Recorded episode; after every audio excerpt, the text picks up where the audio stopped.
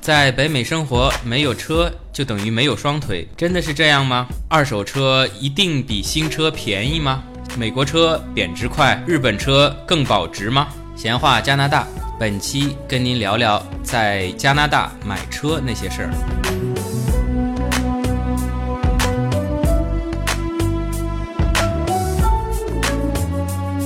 闲话加拿大，我是小新。上来先要跟一位叫 Brolist 零幺的一位听友说声抱歉，因为这位听友啊很细心，发现了我开通了一个新的功能，在喜马拉雅上有一个叫问答的功能，并且呢出了一块钱来向我提问。那么我因为还不太熟悉这项功能，虽然开通了。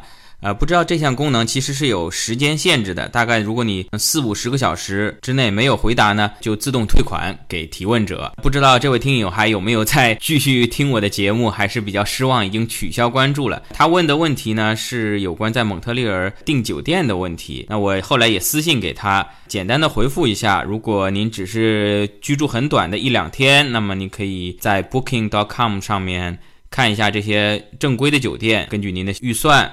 那您如果要待一周或者两周，相对长一点的时间啊，您可以考虑住一下民宿 Airbnb。主播本人我多余的房间也是挂在 Airbnb 上面出租的。另外说一下喜马拉雅新的这个问答的功能啊，出一定的金额可以直接向主播提问，然后主播会录一段五分钟之内的语音来回答这个问题。说到这里，有些小伙伴会说了：“哎，主播，你不是曾经在一期节目讲过，说不做这个收费的节目吗？现在怎么又打脸了呢？”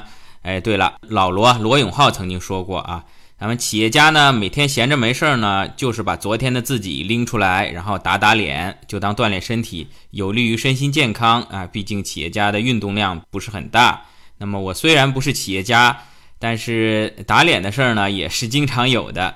关于喜马拉雅的这个新功能啊，相比收费节目啊，我认为它是有一些特殊性的，因为有一些网友啊会有一些呃非常特殊的问题，不具有普遍性，它可以直接向主播提问，主播呢可以说等于是单独为了一个特殊的问题花时间来回复，等于都是一些比较特殊的问题啊。我之前也浏览过，比如说是什么自己爱上了小姨子啊，然后自己太太又跟小叔子搞在一起啊，啊都是这些比较特例的问题啊。那么我在这里也跟大家呃承诺一下，就是作为普通的问题，大家只要在我的节目下面评论中提问，我都还会正常回复啊。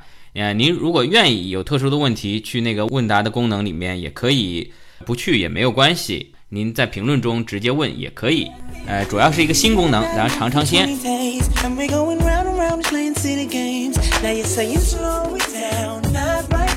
这一期正式话题，咱们说说啊，在加拿大买车那些事儿。虽然这一期的主题是买车，但是首先第一点，我想跟大家说的是，我们无论是过来的留学生、工签或者移民，呃，大家首先要搞清楚的是，就是您真的需要买车吗？之前也听过很多关于北美生活的，不管是网帖也好啊，或者是播客也好啊，一般会建议您到了北美，因为地广人稀，而且路况又好，车又便宜啊，所以一般您来这里呢，即便是短期的工作，只要超过三个月啊，他也会建议您买一辆二手车。就是说，在北美是必须有车，没有车就跟没有腿一样，真的是这样吗？其实啊，这是一个不能说谬论嘛，只能说因为北美实在太大，大家待在不同的地方会有不同的见解。就像盲人摸象，有的人觉得大象是个圆柱子啊，有的人觉得是根绳子，只是有人摸到了腿，有人摸到了尾巴。像我所在的蒙特利尔，哎，如果您有计划到这个城市来学习、工作，甚至移民定居的话，其实没有车也是可以的，当然有个前提啊，如果你没有小孩的话。首先，在蒙特利尔岛内，城市并不大，而且呢，它的公共交通非常发达，地铁有有有那么四五根线啊，这在加拿大已经不算少了。然后，公交覆盖呢也非常广泛，特别早晚高峰期间呢，公交车都有自己的专用道，它开起来呢比你自己开车还快。早高峰、晚高峰期间呢，班次又多，像一些重点路段上的。大流量的公交车通常每五分钟就有一班，而且公交站一站一站之间距离很短啊，你离你住的地方很近的就可以走到公交站。同时呢，它的价格呢相对便宜，当然跟国内的价格比肯定是贵啊。在这里蒙特利尔买一张月票，那八十刀，相当于人民币四百块钱，比国内任何一个城市可能都贵。但是相对加拿大，相对多伦多啊、温哥华这些地方，这个公交月票是相对来说是很便宜，并且咱们有些学生朋友只要二十五岁以下就可以买到半价四十元的公交月票，还是比较划算的。关于这个公交系统的问题呢？大家还可以回过头听我之前第四期节目，专门讲在加拿大出行的一些问题。那里面对公交和地铁有详细的介绍。我碰到过很多从多伦多转学过来的这个同学们，在多伦多啊都买了车，但是到了蒙特利尔呢，都想把车卖掉。因为多伦多的城市比蒙特利尔大很多，相对应的公交的里程数更长，所以它的月票的价格几乎是蒙特利尔的两倍。那如果买公交月票要两百多块钱的话，可能很多同学还是选择买辆二手车。而到了蒙特利尔，发现公交车、地铁又便宜，班次又多，如果去当趟读书办事呢，停车又不方便。还是觉得，呃，有车反而不方便，所以很多都想把车卖掉。另外呢，在加拿大买车虽然便宜，不管是一手车也好，跟国内有比较大的差价；二手车呢也更加便宜，但是养车并不容易啊。买车要交税，另外保险费在加拿大也并不便宜。加拿大很多地方车辆的保险费是比中国国内要贵的，然后每年车辆的注册费，这边高速公路是没有收费的，但是市区的停车费。呃，也是非常高的。您如果在市区上班，除非您的工作单位很好，有解决您停车的问题，不然停一天车的价格呢，也也是很高的。而且在像多伦多、蒙特利尔这些地方呢，冬天都会下很大的雪。您早上起来，您要坐公交还比较方便；你要开车呢，您首先要把自己的车从雪里面挖出来。呃，无形之中反而有车也增加了很大的烦恼。这就造成了真正加拿大本地的年轻人啊，他考驾照的比例啊，也是在逐年的下降的。大家知道，在加拿大，嗯，没有驾照是不能买车的，不像国内啊，有一本行驶证，有本驾驶证。呃，车主可以是一个人，而真正驾驶的可以是另外一个人。哎，在加拿大呢，是买车的必须是要出示驾照的。您如果是去加拿大留学去工作，持有中国驾照和翻译件也是可以买车的。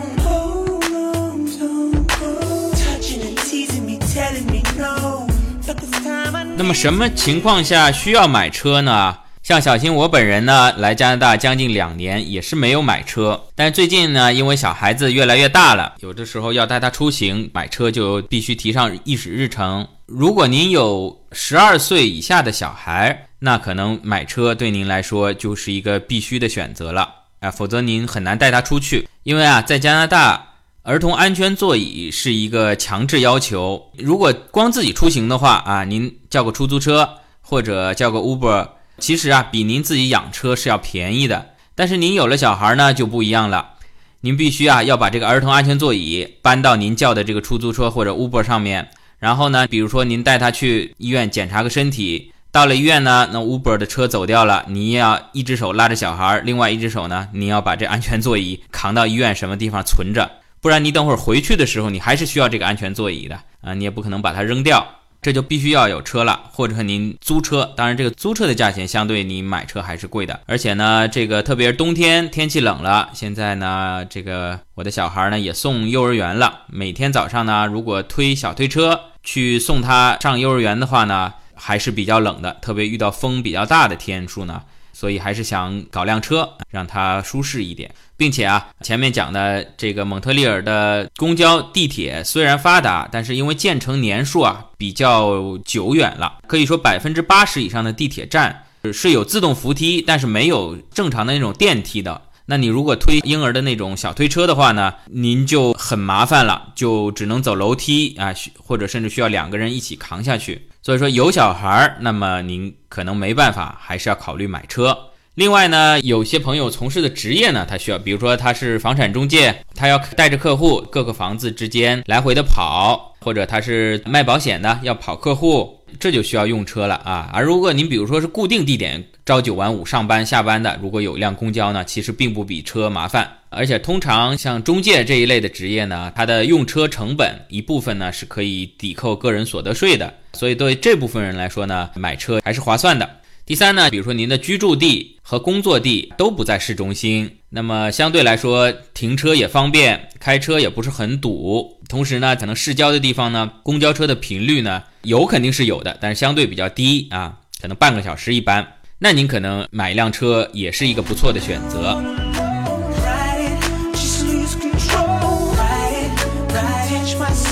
那么一旦定下来买车，除了品牌之外，你可能首先要大致评估一下自己的需求和预算，是买新车还是二手车。通常一些介绍北美生活的节目呢，都会给大家介绍说，在北美呢，这个二手车是相当便宜的，二手车的交易量呢要超过新车很多。那么在我看来呢，其实呢，除了新车以外呢，二手车呢，我给它分为两种，一种呢叫次新车，大致呢就是车况比较有保证的一些二手车，通常在五年之内，然后里程数嘛在十万公里以内的。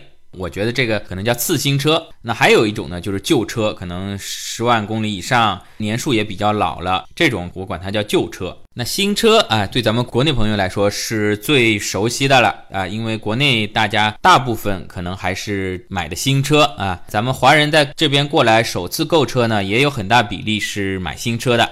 一般啊，买新车跟国内一样，这边也是到 4S 店。在加拿大呢，好像没有 4S 店这种说法，通常他们就叫做 dealer，其实就是经销商啊，dealer。感觉啊，没有国内的 4S 店那么高大上啊，因为国内 4S 店无论你去买车也好啊，做保养也好啊，啊，我原来在国内做保养，通常有时候中午去，至少还能混个盒饭，领个便当之类的。这边有一些店就相对比较简单啊，就是卖车，还有平常的维修保养。通常买新车有三种付款方式，一种你是全款啊，cash。还有一种呢，贷款这边叫 finance 啊，直译就是财务，但是呃，在买车这领域，它就是贷款。还有一种叫租车，这边叫 lease 啊。那么说不是买车嘛？到底是买车还是租车？您听我后面接着给您讲。还有啊，这个买新车在魁北克省是要付消费税的，这个在之前几期节目讲加拿大商品的时候也讲过。在加拿大，通常除了食品以外，买东西都要付消费税。联邦的消费税呢是百分之五，然后呢，各省有各省不同的消费税。多伦多那边呢大概是百分之八啊，在魁北克这边呢，蒙特利尔这边省税呢大概是百分之九点七五，两个加起来大概百分之十五，新车有百分之十五的税。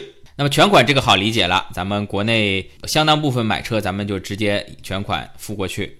贷款现在国内做的也是越来越多了。这个也很简单，你可以付首付百分之多少首付，也可以零首付，剩下的余款呢，两年也好，三年也好啊，甚至这边有多到七八年的都有，后面慢慢的偿还。那再说一下这个 lease，租车是什么概念呢？租车呢，就是说这 4S 店呢，把一辆新车它的头几年的使用租给你。再说一遍啊，他把这辆新车头几年的使用权租给您。咱们举个例子啊，比如说有一辆新车。它的新车的费用呢是四万元，那么 4S 店经过计算以后呢，如果这个新车开三年以后呢，因为新车一开始折旧会比较快嘛，开三年以后大概是两万二啊，三年以后这个车如果再卖掉呢，值两万二，那么四万跟两万二之间差价呢就是一万八，如果开三年呢，平均每年的就是六千，每年六千呢，那每个月就是五百，嗯。那么他就会跟客户签订协议啊，你客户如果是零首付的话，每个月付五百块钱，您就可以把这辆新车开走。三年后您把这辆新车还给我，那么您也可以选择在三年后再花两万二把这辆车买下来。您也可以呢，你想我还是再开新车，再另外租辆新车，您就把这辆旧车呢还给 4S 店。当然，这里我举的是一个比较极端的例子。因为这个租车相当于您把车前三年的使用权拿过去以后呢，呃，一万八拿过去呢，其实，在一些品牌还是要付利息的，就是说不是简简单单的差价一万八除以三年除以十二个月，还要有一些利率。这只是我为了方便大家理解举的一个最简单的例子。那么新车 lease 的利率是多少呢？这个每种车型，然后呢，每家 4S 店根据你 lease 的年数啊，有两年，有五年的。它的利率都会有不同，有些车型促销，它不光是车价会促销，你如果租车，它的像国内贷款也会啊，某款车促销，它贷款零利率给你啊，就相当于一个免手续费的分期付款。还有一个就是很多车行啊，在告诉你租车价格的时候呢，他会玩一个小把戏，给你一个小错觉。像我刚才举的这个例子，比如说每月付五百元的租车费。您就可把这辆车开走。那么一年是六千块嘛？但实际上他在报纸上打广告的时候呢，他会把这个金额写小，他会说，哎，低至一百一十五元每周，这是我用六千除以一年五十二周得到的这个数字。那给你一种错觉，你会觉得，哎，一百一十五元，哎，每个月有四个礼拜，哎，每个月等于才四百六十块钱嘛。但其实呢，每个月不只是四周嘛。如果每个月四周的话，那一年才四十八周嘛。其实际上一年是五十二周。哎，您不要小看一年差着四周。如果您这个 lease 是五年的话，您把这个所有价钱、用车成本加起来，如如果您简单的按照每月四周去乘的话。您就会少算很大一笔钱，这是这边的 dealer 在做广告的时候比较喜欢玩的一个小把戏。呃，那我也会把这个关于贷款买车 finance 和这个租车的一些比较贴到咱们这一期节目的图片中，大家可以看一下。那么这个 lease 租车跟贷款 finance 之间呃有哪些异同呢？我稍微总结一下，这两者呢首付呃都可以是百分之零零首付。当然，这两者，特别是 lease，更加需要您在加拿大这边有着良好的信誉记录。特别是我们如果是呃留学生朋友啊，呃没有永久居民身份啊，或者没有稳定工作的，可能 lease 呢会比较难一点。但是在同样比较高信誉的情况下呢，它的首付都是可以低至百分之零。从车辆的产权来讲呢，从贷款来讲呢，你只要从购车之日起，这辆车呢就属于购车者了。那后面呢？你等于是欠着银行钱，或者是欠着车行的钱，但车车是归你的。无论是车辆如何灭失也好啊，都是要还这个钱的。那么如果租车来讲呢？那其实跟短租一样，这辆车呢还是属于经销商，您呢只是每个月在付它的折旧也好，使用权也好，每个月呢用它的这个使用成本。第三呢，这个公里数限制啊，通常如果贷款买车，车属于您了，那您随便开远开多远都可以。而如果是租车的话呢，通常 dealer 会对租车者有一个里程数的限制，通常有一万六千公里啊到两万四千公里不等。当然，您如果觉得开得多，你可以另外要求更多的公里数，租车的费用也会上升，因为你开得多嘛。最后等你还车的时候，开得越多，这辆车就越不值钱嘛。那您要把更多的折旧成本分摊到每个月。然后利率来讲呢，都差不多，都是分车型、分分年限。通常来说呢，年限越长，利率越高。然后呢，车型呢，有些车型会促销。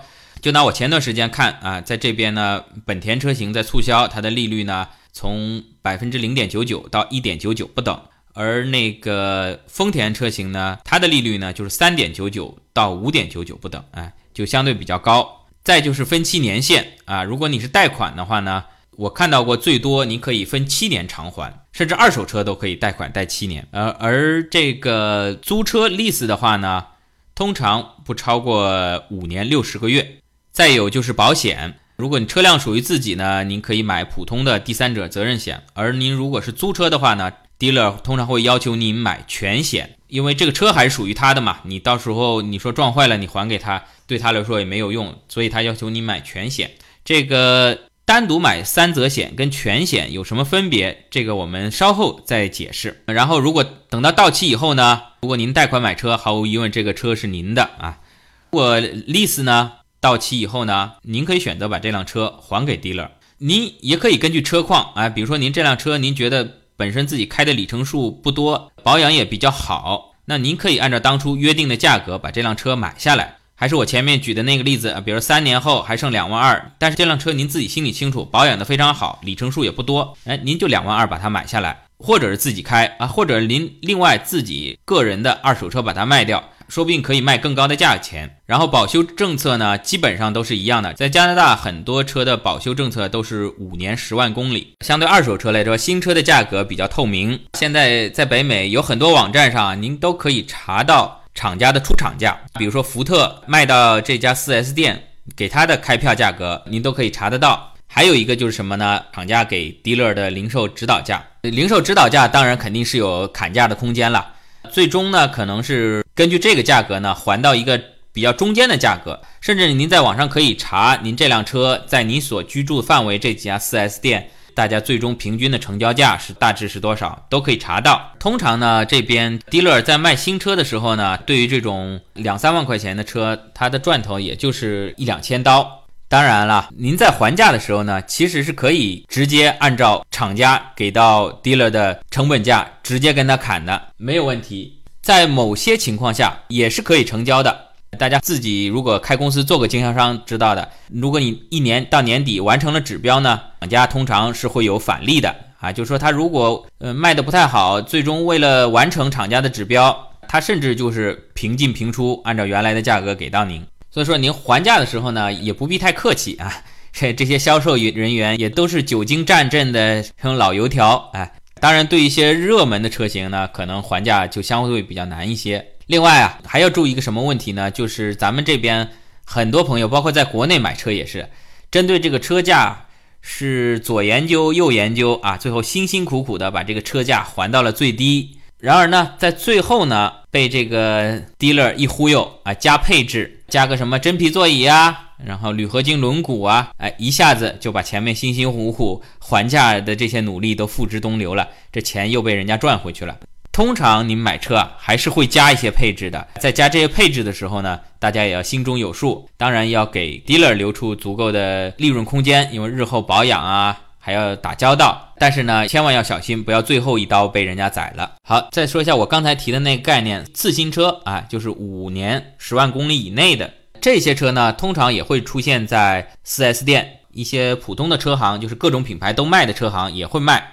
大多数次新车也是可以做贷款的 finance，但是这个利率呢相对来说比较高，通常在五左右。很多新车通常都在百分之一、百分之二，次新车会贵一些。还有个别厂家呢会推出他自己的认证二手车，同样享受低利率和较长的保修时间，这点甚至跟新车差不多。像我之前看过一款瑞典的沃尔沃的认证二手车，竟然也是长达六年跟十二万公里的保修，而通常。在 dealer 卖次新车的时候，因为他相对来说自己验过这个车，比较有自信，他会给你的动力系统会延长保修，就是包括发动机跟变速箱，可能会给你一个三年甚至五年的保修。还有呢，买这种次新的二手车呢，会有一个月或者一千七百公里以内的全保。上次我跟这边的一个销售聊，他说他给我一个什么保修呢？他给我一个 bumper to bumper，哎，我开始没有听懂这个什么意思。呃，这个 bumper 呢，英文里呢就是这个汽车的保险杠的意思。那汽车前面有一个保险杠，后面有一个保险杠。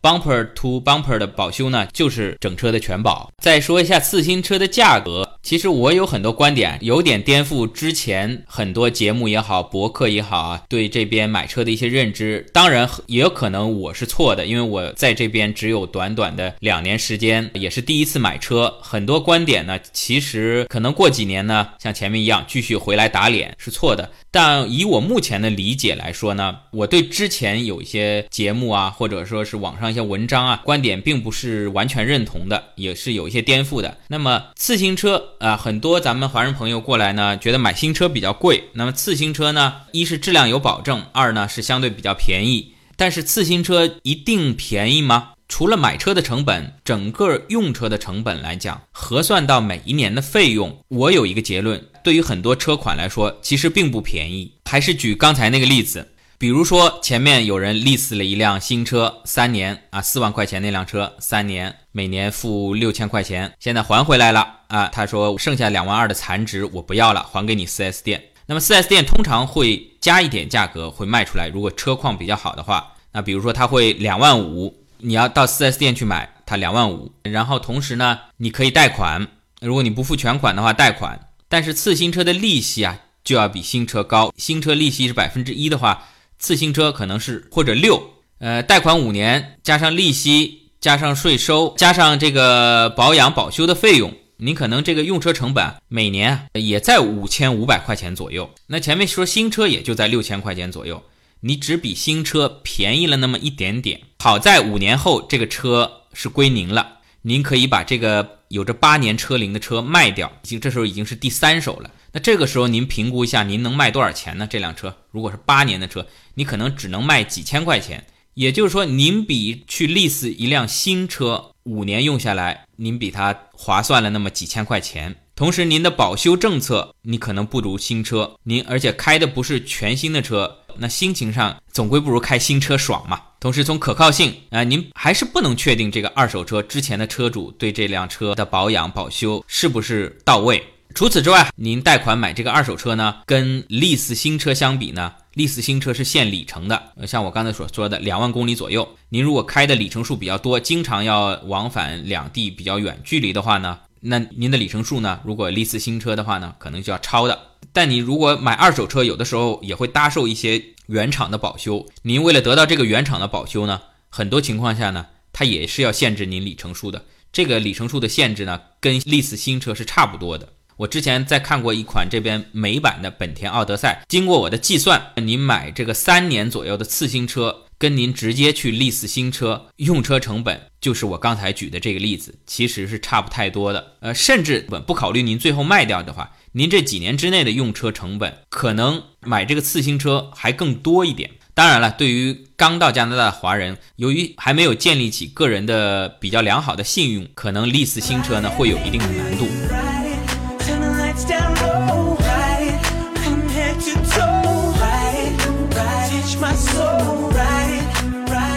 比次新车更旧一些的呢？那在我看来就是旧车。这种车呢，通常您在 4S 店是买不到的。我跟 4S 店销售人员也聊过，我说您能不能给我推荐一辆比较便宜一点的啊？年数多一点也不要紧。他说我们店里呢，通常不留这种车啊。有的时候因为买新车的朋友会把旧车直接抵给车行，如果这辆车超过五年了，比较旧了，他会直接把这辆车。按照他的词汇说，他直接扔给二手车行，就是他会以比较便宜的价格处理给二手车行。在 4S 店，他们是不留这种车的。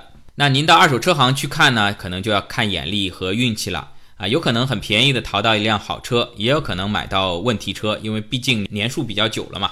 呃，然后其实这个旧车呢，里面也有相对比较新的啊，比如说十年以下、二十万公里以内的，和这个更加老的，已经老的除了喇叭不响，其他哪儿都响的这种车。在二手车行里都是可以看得到的。根据您自己的需求，您可以去看。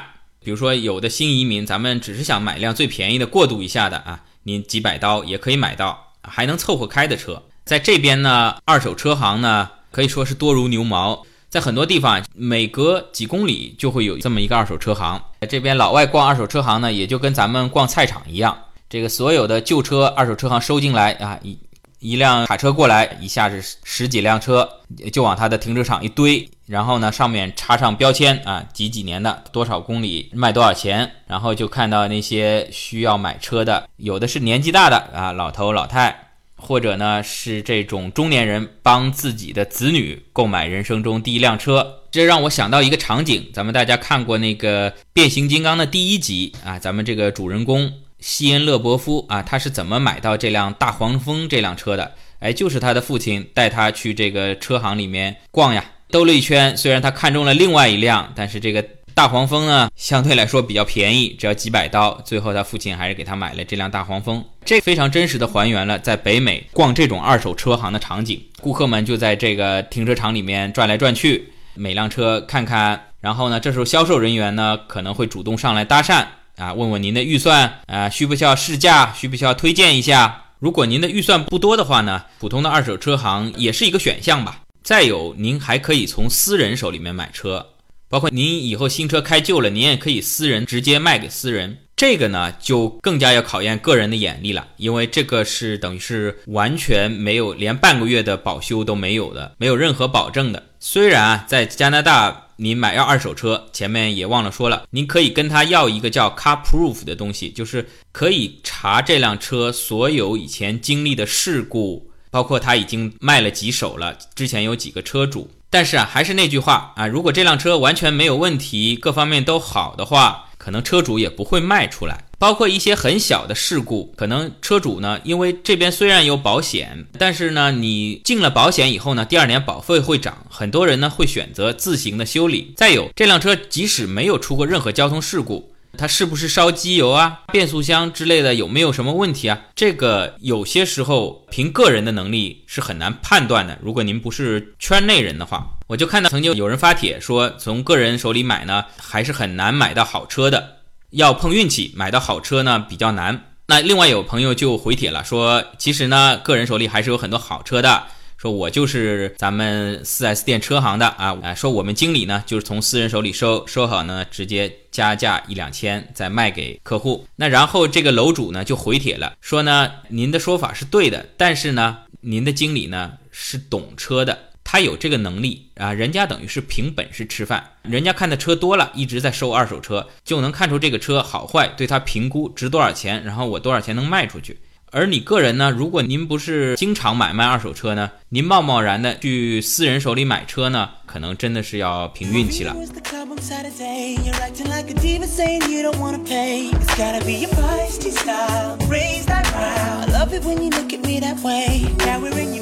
啊，新车、二手车就说到这儿，再说说这边车的品牌。我粗粗的在我们小区也好啊，马路上也好数了一下，在加拿大呢这边日系车是占统治地位的，大概呢有百分之五十。这里面头牌是本田、丰田，然后日产、尼桑，还有马自达，包括斯巴鲁也卖的都非常好啊。同时，本田的这个 Acura，丰田的凌志，还有日产的这个英菲尼迪，也都经常可以见得到。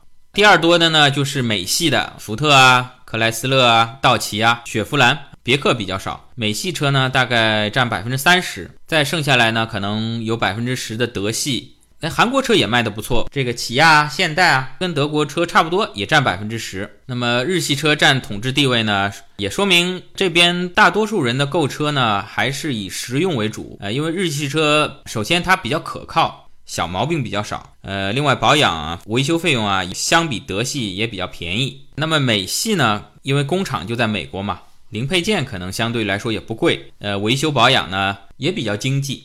德系呢，它的维护就相对来说贵一点了。呃，这边其实大众卖的就不是很多。相反，如果您已经买德系了，说明可能是对用车成本不太敏感的这个高净值人士，反而是大多数人会买 BBA，就是奔驰、宝马、奥迪，反而大众并不多。那么韩国车呢，增长的势头也是比较猛。说实在的，韩国车的这个可靠性较刚刚起步阶段已经是有了长足的进步。像现代啊、起亚这些品牌呢，在加拿大保有量也是比较高的。然后关于为什么日系车卖得好呢？通常有些帖子还会介绍，就是说日本车相对来说比较保值，就是说你买了新车以后，二手车处理掉的时候呢，还可以卖出比较好的价格。那在这一点来说呢，我其实也是有一点不同的看法。如果真的是这样的话，日本车保养又便宜，这个又保值啊，又省油，那么它可能就不只是占百分之五十的问题了，可能直接就是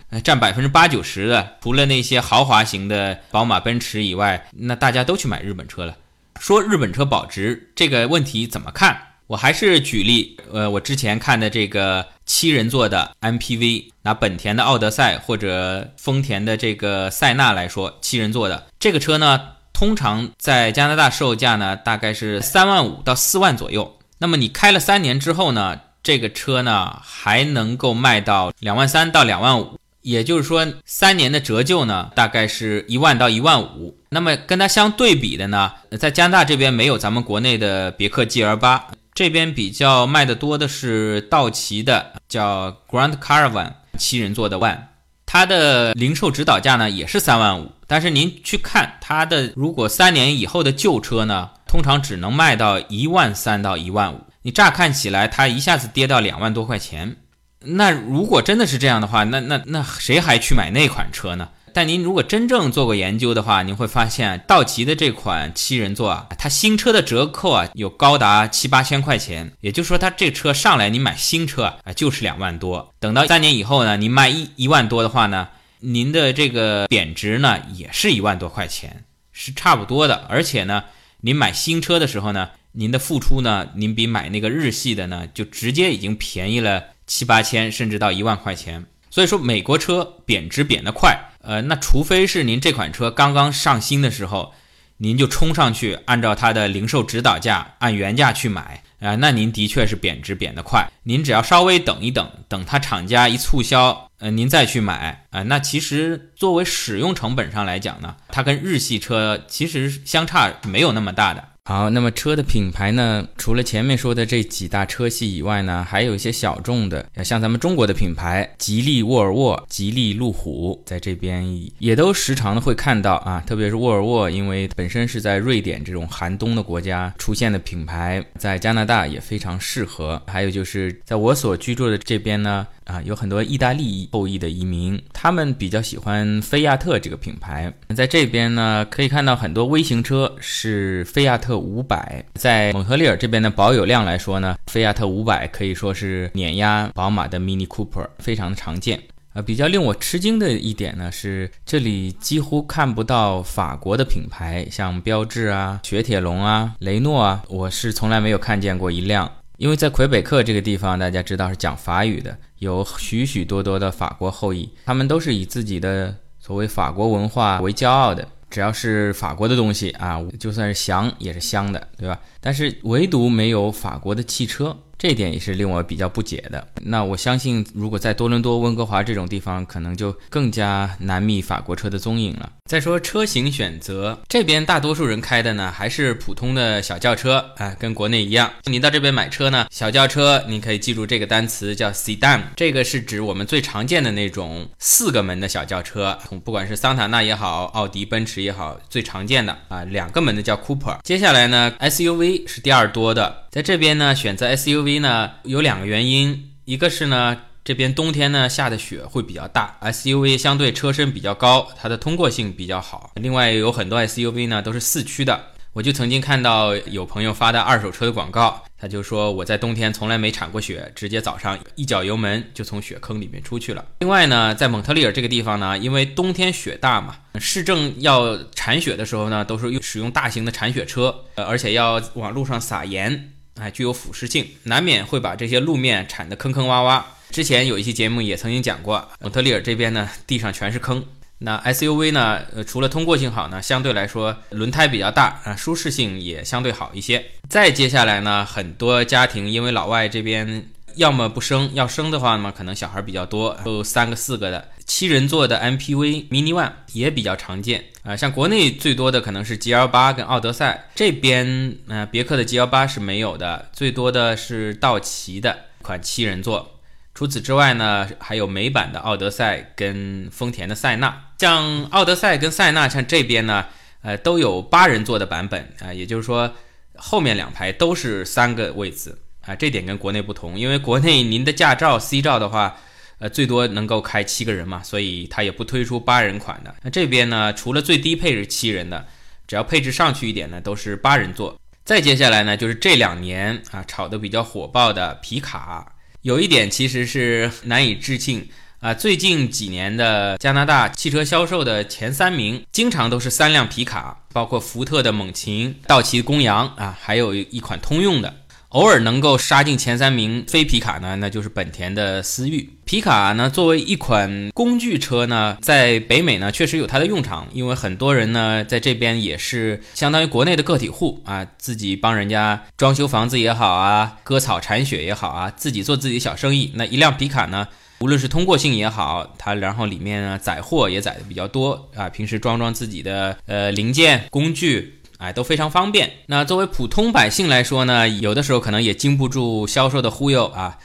哎，说你平时去商店买个大件儿啊，啊，旅游去拖个游艇啊，啊，玩个房车啊，啊，都需要大功率的皮卡。其实说实在的，以皮卡的油耗比较多啊，每年多出来这些油耗呢，足够您租车用了。可能也是商家的一种概念炒作吧。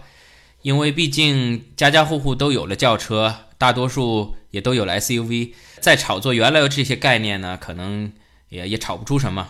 所以现在各汽车厂商呢，只要有皮卡的呢，也都在重点的在推。作为我们新到这边的华人呢，我个人是推荐您还是买一辆 SUV，无论是通过性，然后舒适性都比较好，特别在冬天。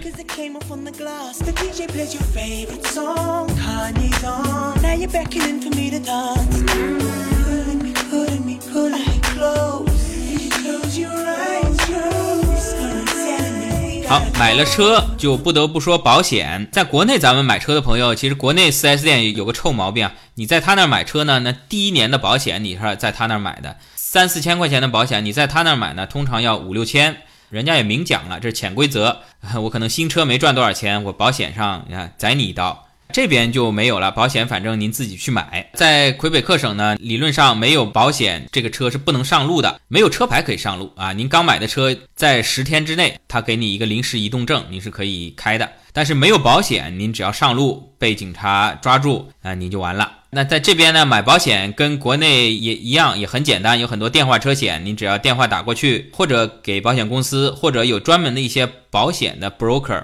他会代理很多家公司的保险，哎，会给您选一个比较优惠的价格，直接电话打过去啊，把您的车辆序列号报给他，呃，您自己的驾照报给他就可以买了啊。到时候他传真过来一张保险证明，您拿着这张传真，您就可以上路了。那在这边呢，保险的价格呢跟国内不一样，有很有意思的一点呢是，主要是看人而不是看车，就说您买这个保险。多少钱？取决定因素的是您这个驾驶者本人啊，因为前面说了，您要拿驾照去买车，基本上使用呢，除了您自己以外，最多也就是您和您的配偶两个人使用，通常是不借给他人的。那么他会根据这辆车辆购车者使用者的这个年龄，对吧？您的年年龄二十五岁以上，相对来说买的便宜一点；年轻人嘛，比较喜欢冲动啊，贵一点。呃，性别啊，那么这里没有歧视的意思啊。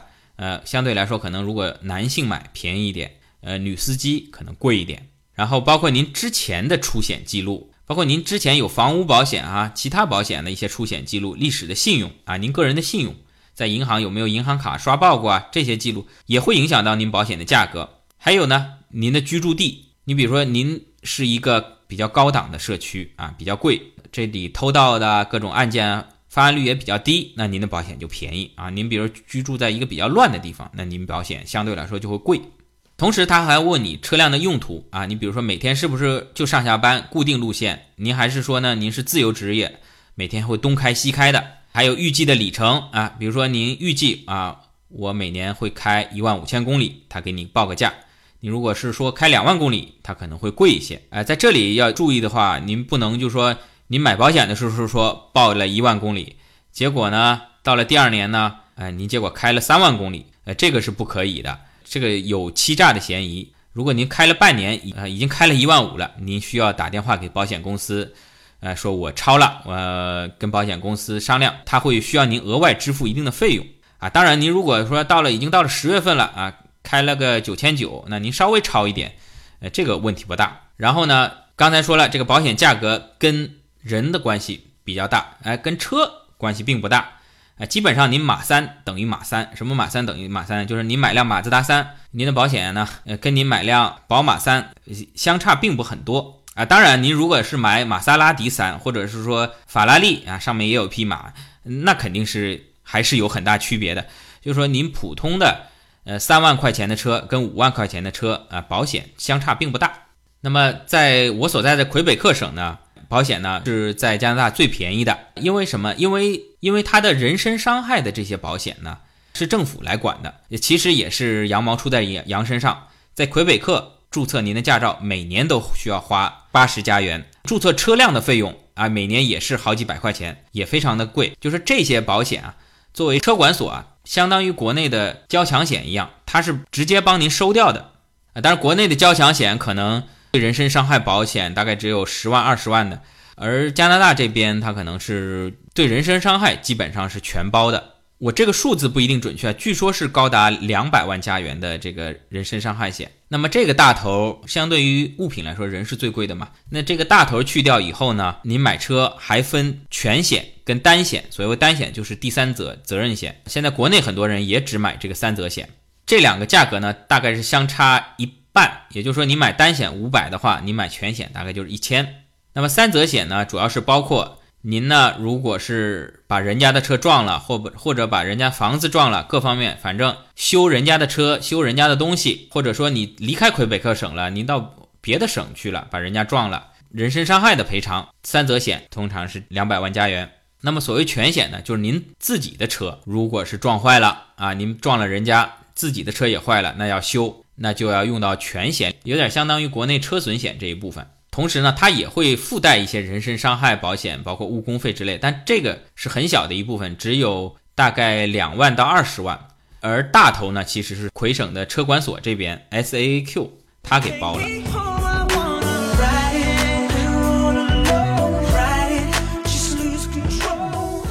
好，车买了就要去上牌，哎，这边上牌通常都是自己去上的。在加拿大每个省呢，它车管所的名字呢可能又不太一样。像魁北克这边呢叫 SAAQ，啊，它除了安全管理以外呢，还有一个其中一个 A 呢是 Assurance，是保险的意思。啊，前面也提到了，在这边给车辆上牌呢是要直接从车管所强制收保险费的。那么您拿起材料啊，带上钱，千万要带上钱，或者是卡也可以了。带上您买车的这一全套的资料，无论车行、dealer 也好，他会给您的。然后还有包括上家已经完税的一些证明，到车管所交车辆头一年的注册费以及强制保险，那车管所呢就直接会发放给您一块牌照啊，您自己拿螺丝刀拧上去就可以了。牌照的号码可以自选，但是呢，可能要花时间等，并且价格也不菲，要一两百加元。那么通常我们就直接看车管所有什么牌照，拿一块就是了。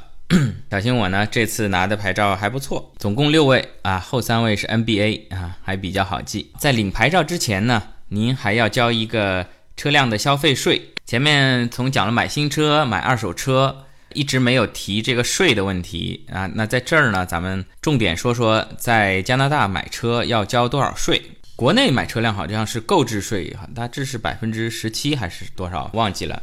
二手车呢是没有税的啊，无论你从私人手里买还是从二手车行去买是没有购置税的。那么在加拿大呢，无论你购买新车还是买二手车，它交的税呢是一样的。那么买新车很简单，跟您到超市买包卫生纸是一样的啊。首先是百分之五的加拿大联邦的税，然后呢，再接下来呢是百分之九点七五的。魁北克省的省消费税，也就是说，您这辆车如果是一万块，先是五百块的加拿大联邦税，啊，再是大概将近一千块的这个魁北克省的省税。那么您买二手车呢，也是一样，您在 4S 店 dealer 这边买，或者是普通的二手车行买，都是一样。在车行交车给您的时候呢，他会直接先收您百分之五的联邦税。这点您买二手车的时候您记住，比如说这辆二手车是一万，您直接要给。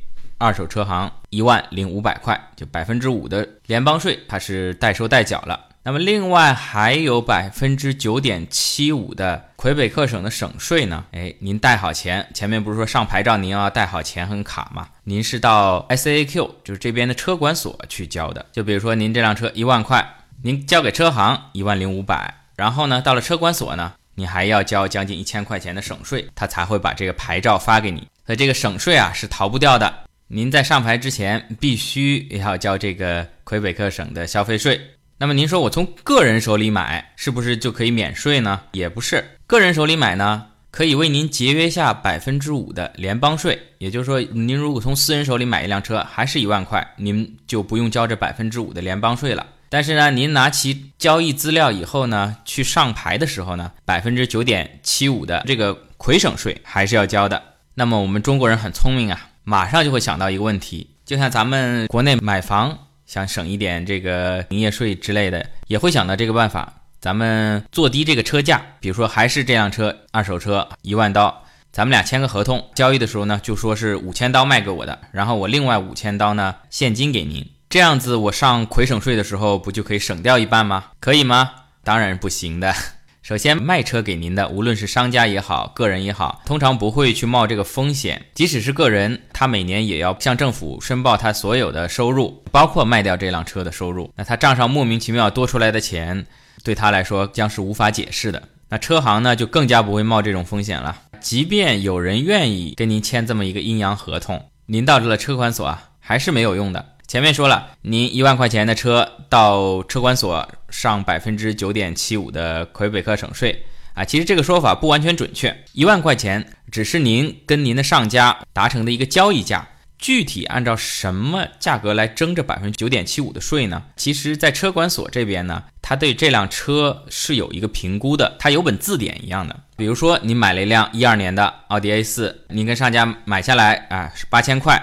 那其实政府那儿呢，它有本目录，电脑里面输进去，奥迪 A4 什么配置，低配、中配还是高配，车辆序列号，只要往里面一打，它会有一个自动的计算啊，他认为四年的折旧折旧下来，这辆车应该是值一万二，那么他就不管你跟您的上家达成的是八千块也好，一万块也好，他就按照一万二。的百分之九点七五给您征税，所以说无论您怎么做低车价八千也好，甚至五千两千也好，它都是按照它系统里面的价格来对您进行征税。所以啊，咱们也就不必打这个小算盘了。加拿大的高福利是靠高税收来维持的嘛，任何想要逃税避税的方法。政府其实比你先想到，那么这个买二手车就绝对是无法避免征税吗？啊，也不完全是啊。如果您愿意买一辆很旧的车，十年以上的车，您就可以免了这部分魁北克省的消费税，因为在它电脑系统里呢，它基本上是保持了十年以内所有车型、所有车款的车的价格啊。以及折旧的计算公式都在里面，但是超过十年以上的呢，他认为这个车也太旧了，他在他的那个目录里面呢，也无法查到这一款车到底现在应该值多少钱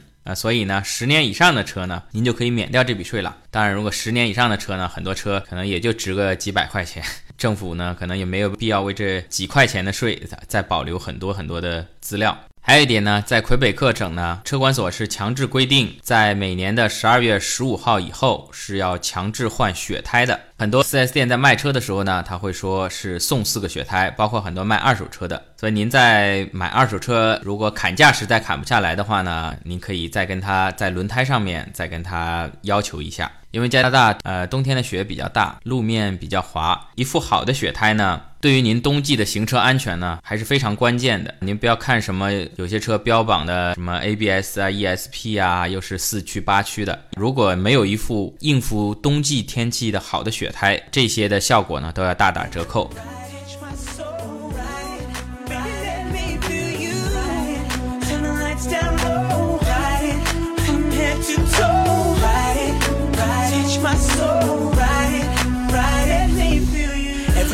was right until the phone began to ring. She takes it to the corner, that's when I start wondering. I can hear her shouting, banging fist against the door. Yelling, yo, it's over, I can't take it anymore. Then I walk away and act all nonchalant and chill. I ain't trying to get her caught up in a mess for real. But she came around and backed me up against the wall. She said, I know you heard, but I'll make you. 好啦，说了这么多，有一点跟国内差不多。 买车呢，很多时候呢也要看缘分，特别是二手车，只是代步工具而已，没有那么严重了。只要预算合适，样子喜欢就下手。小心我呢也是在 4S 店来来回回徘徊了几个星期，最终呢，像我前面所说的，算下来呢，次新车呢未必比新车合算。在回家的路上，经过二手车行，经不住这边销售的套路啊，结果就十分钟之内下了决定，买了一辆零九年的 SUV，是现代的啊，国内好像叫圣达菲还是叫什么？之前一直看的那个 Mini One 呢，也放弃了。好在这辆 SUV 的空间呢还非常大，坐满五个人呢，后排还可以放三四个行李箱。咱们听友如果以后到蒙特利尔来，可以联系我安排接机送机。谢谢听友们。如果您喜欢我的节目，或者对您有帮助，欢迎转发、点赞、评论、打赏。